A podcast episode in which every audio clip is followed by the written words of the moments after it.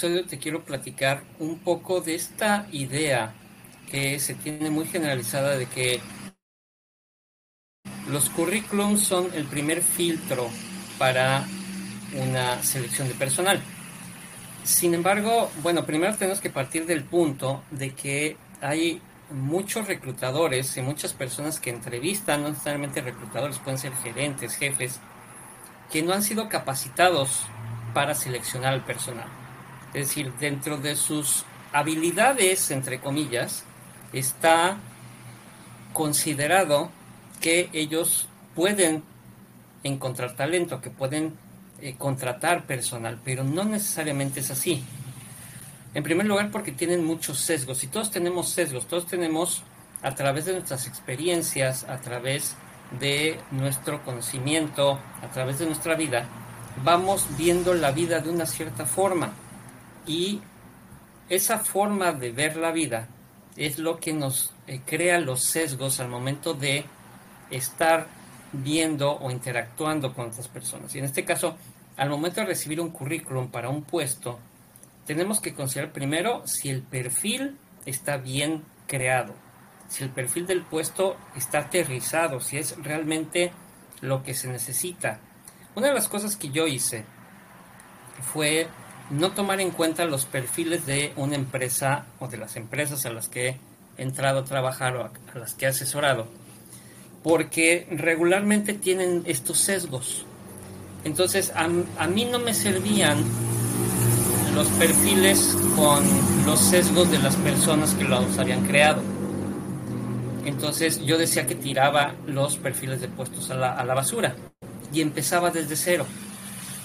Y este empezar desde cero significaba, ok, el área de eh, call center necesita vendedores, ok, ¿qué necesitas de un vendedor? ¿Qué necesitas que sepa hacer? ¿Qué habilidades necesita tener? Y empezábamos a armar un pequeño perfil basado en lo que realmente se necesitaba para el puesto. Y quizá vas a decir, bueno, eso es lo que se hace al, al momento de redactar un perfil.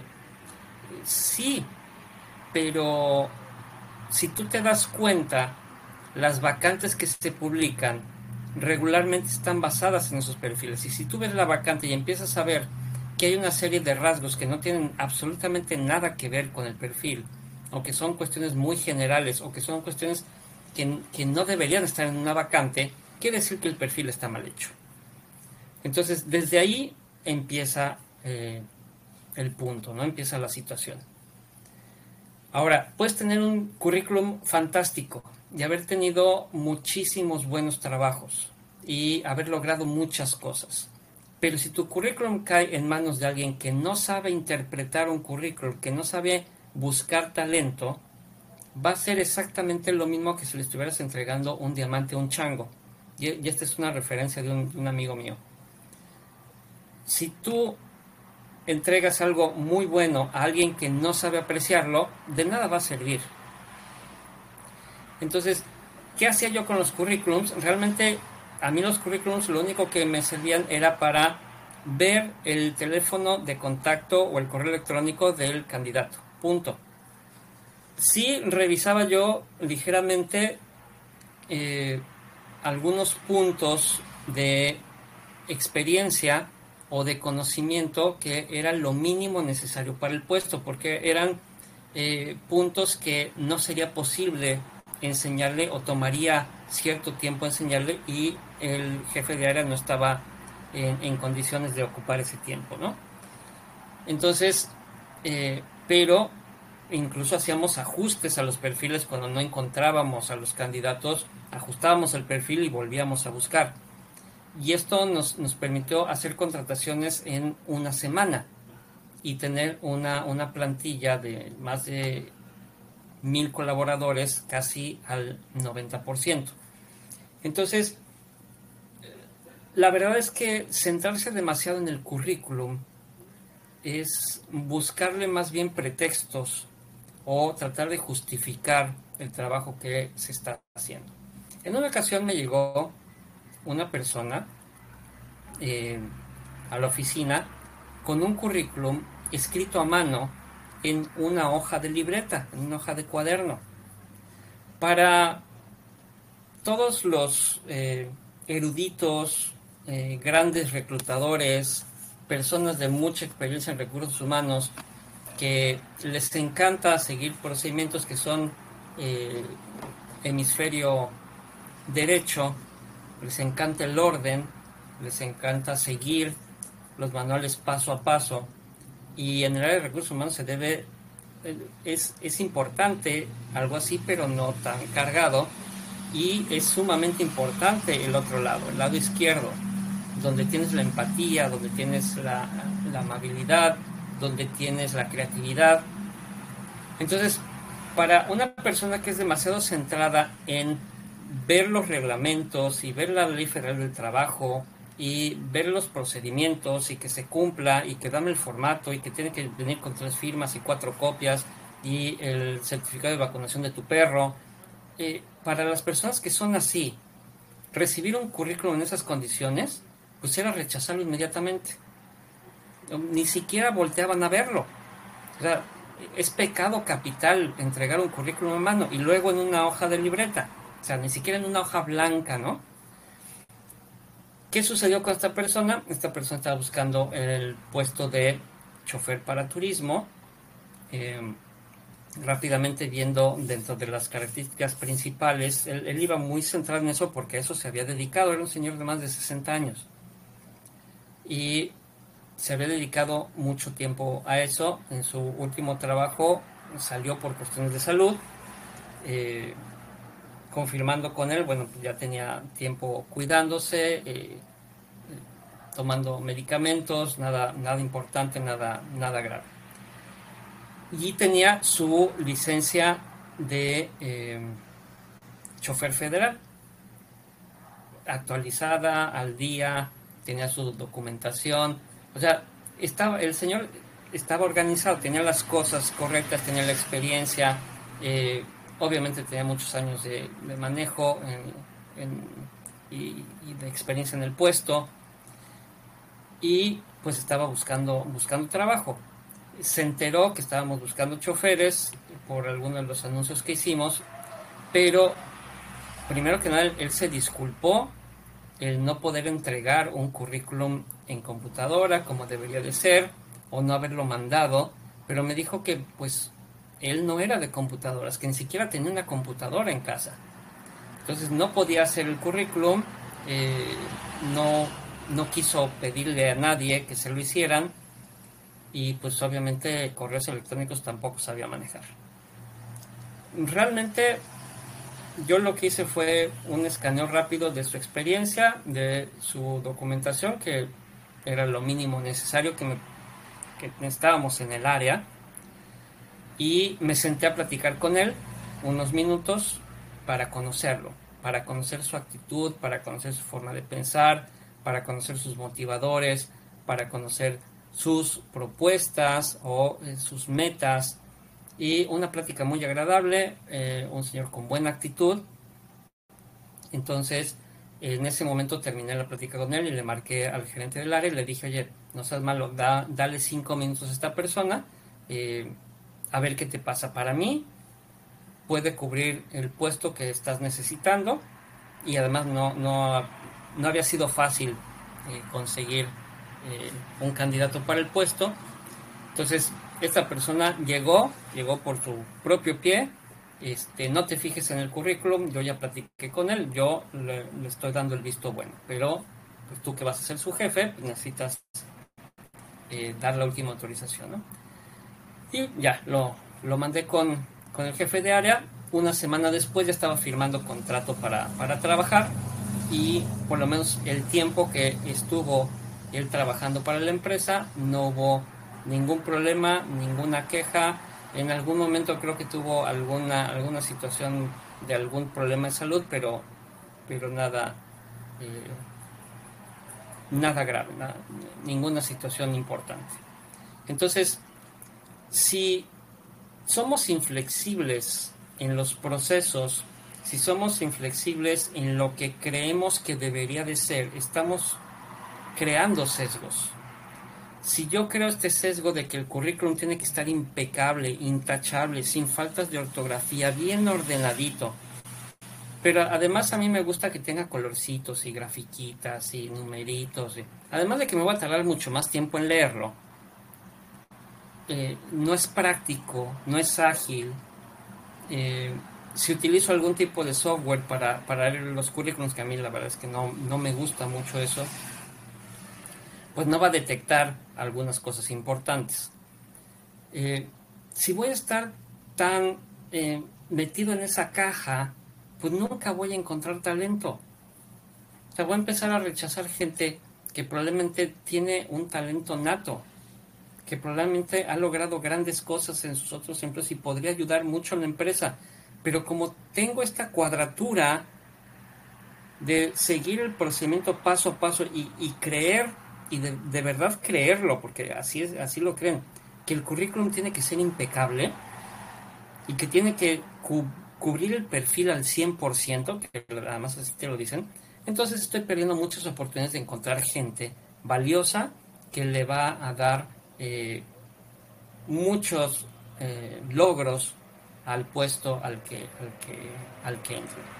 Ahora, a final de cuentas, eh, cuando empiezan a decir, no, pues que este filtro, ya luego hablaremos de otros filtros como los, las evaluaciones psicométricas y las entrevistas y los contratos temporales, vamos a ir hablando y desmenuzando un poco eso poco a poco, pero si creemos que todos estos filtros nos van a permitir encontrar mejor talento, lo único que va a pasar es que vamos a estar perdiendo mucho tiempo tratando de encontrar a alguien perfecto, porque es lo que realmente se está buscando, debido a las inseguridades que tenemos, pueden ser personales o pueden ser dentro de la cultura organizacional. Eh, dentro de la cultura, pues no confiamos en el proceso, no confiamos ni siquiera en las personas que están reclutando y tenemos que poner 20.000 candados, tenemos que poner 20.000 filtros para que entonces suponemos que encontramos a un muy buen candidato. Y ese muy buen candidato a las tres semanas se va. ¿Por qué? Por la cultura empresarial, por la cultura organizacional, por el ambiente de trabajo, porque se le prometió una cosa y no se le está dando, por N mil cosas. A final de cuentas, y esto es lo, lo que quiero dejar muy en claro, no importa cuál sea el proceso que uses, no importa qué software manejes, no importa cuántas evaluaciones de dos horas le pongas a alguien hasta el cansancio, tu posibilidad de que una persona contratada funcione dentro de la empresa es del 50%, no más. No puede ser más del 50%. ¿Por qué? Porque hay cientos de factores que pueden afectar a la relación laboral. Pueden incluso afectar a la persona misma y ella tomar la decisión de mejor retirarse y atender sus asuntos, por ejemplo. Pueden pasar muchas cosas. Entonces, precisamente ese cúmulo de, de, situaciones, en promedio, cada persona que tú contratas tiene posibilidades de funcionar hasta el 50%, no más. Todos los filtros que le pongas, todas las pruebas que le pongas, no van a aumentar del 50%. Y si además no le estás permitiendo a las personas presentarse, hablar de sus logros, hablar de sus motivaciones, hablar de lo que pueden hacer por la empresa, porque el currículum no encaja con lo que tú crees que debería de ser, estás perdiendo muchísimo talento. No, no puedes generar densidad de talento en tu empresa eh, tomando el currículum como un primer filtro y además que sea un filtro inamovible, inflexible. Entonces no le pongas tanta atención al currículum. Únicamente a detalles específicos, incluso ni siquiera deberías considerar si la persona ha trabajado exactamente en el puesto. Lo que tienes que considerar son sus habilidades y conocimientos que le ayuden a llevar a cabo las funciones del puesto, no que haya estado en el puesto. Y aquí es donde empezamos con muchos problemas porque quieren muchas empresas un gerente de determinada área, Y lo que hacen es buscar gente que ha tenido la experiencia como gerente de esa área y además en esa industria. Se están perdiendo de mucho talento que no han llegado a ser gerentes, que tienen el conocimiento, tienen la experiencia, se podrían manejar muy bien como gerentes y a lo mejor tampoco han estado en la misma industria, pero es una industria similar o es una industria que realmente no importa de dónde viene, tiene los conocimientos, las habilidades y además tiene la actitud. Y puede funcionar muy bien. la idea es detectar talento, no leer un papel y en base a eso hacer un checklist a ver si cubre con el perfil o no. Hay mucho que hacer, mucho que hacer en términos de reclutamiento y selección de personal y es apenas el inicio, porque de ahí nos vamos hacia el lado de la capacitación y nos vamos también al lado de la retención de personal y nos vamos todavía más allá al lado del liderazgo. Entonces hay muchísimo que hacer en, nuestras empresas de hoy en día, muchísimo que hacer. Y la mayor parte de lo que no funciona en las empresas es responsabilidad de la cabeza de la empresa que está permitiendo que todo eso suceda. Y obviamente va a tener personal que no sepa detectar talento, que le dé más importancia a lo que dice un currículum que a lo que la persona puede aportar para la empresa. E, esta situación, tanto, tanto del formato como de la presentación del currículum, es tan ridícula como el tema de cuántas páginas debe tener un currículum. ¿Por qué? ¿Por qué tendría que tener un número específico de páginas? Si es una persona que lleva 30 años trabajando, ya ha estado en 7 empresas diferentes, en 10 empresas diferentes, por distintas razones, ya ha tenido muchos logros, ¿por qué esa persona tiene que entregarte un currículum de dos páginas? No es lógico.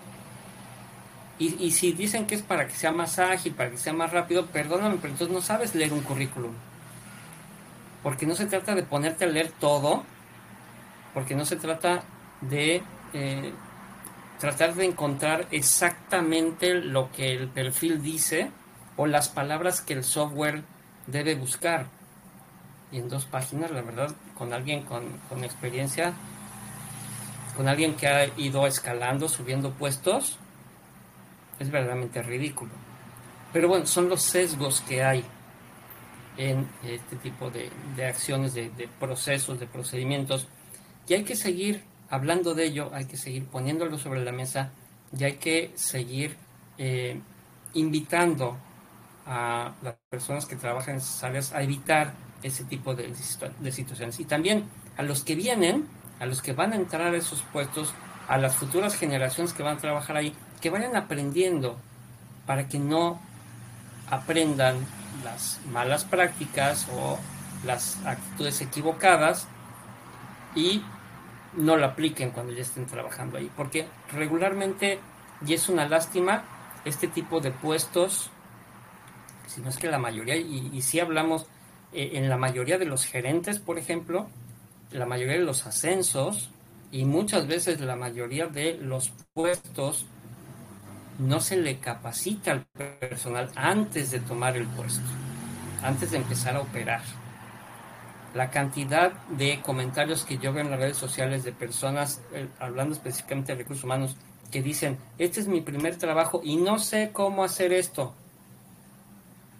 Es que yo estudié esto, pero me dieron la oportunidad de trabajar aquí y estoy empezando en esto, pero nadie me ha explicado, nadie me ha capacitado y preguntan en redes sociales. Y hay algunas personas que con su experiencia eh, de buena de buena fe les, les comentan, les ayudan, pero no es lo mismo que darles un curso, una capacitación, un entrenamiento.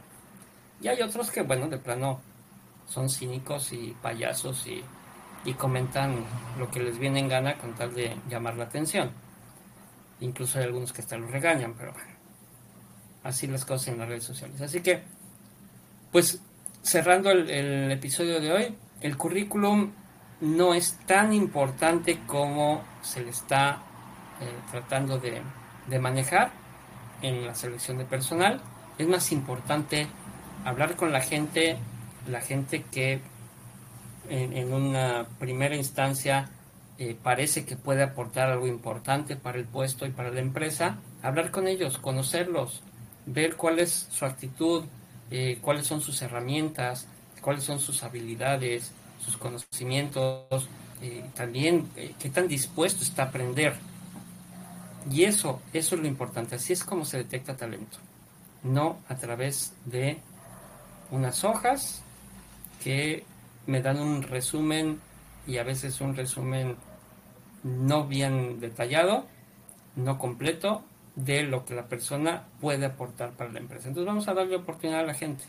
Vamos a darle oportunidad a la gente de presentarse y decirnos cómo nos puede ayudar.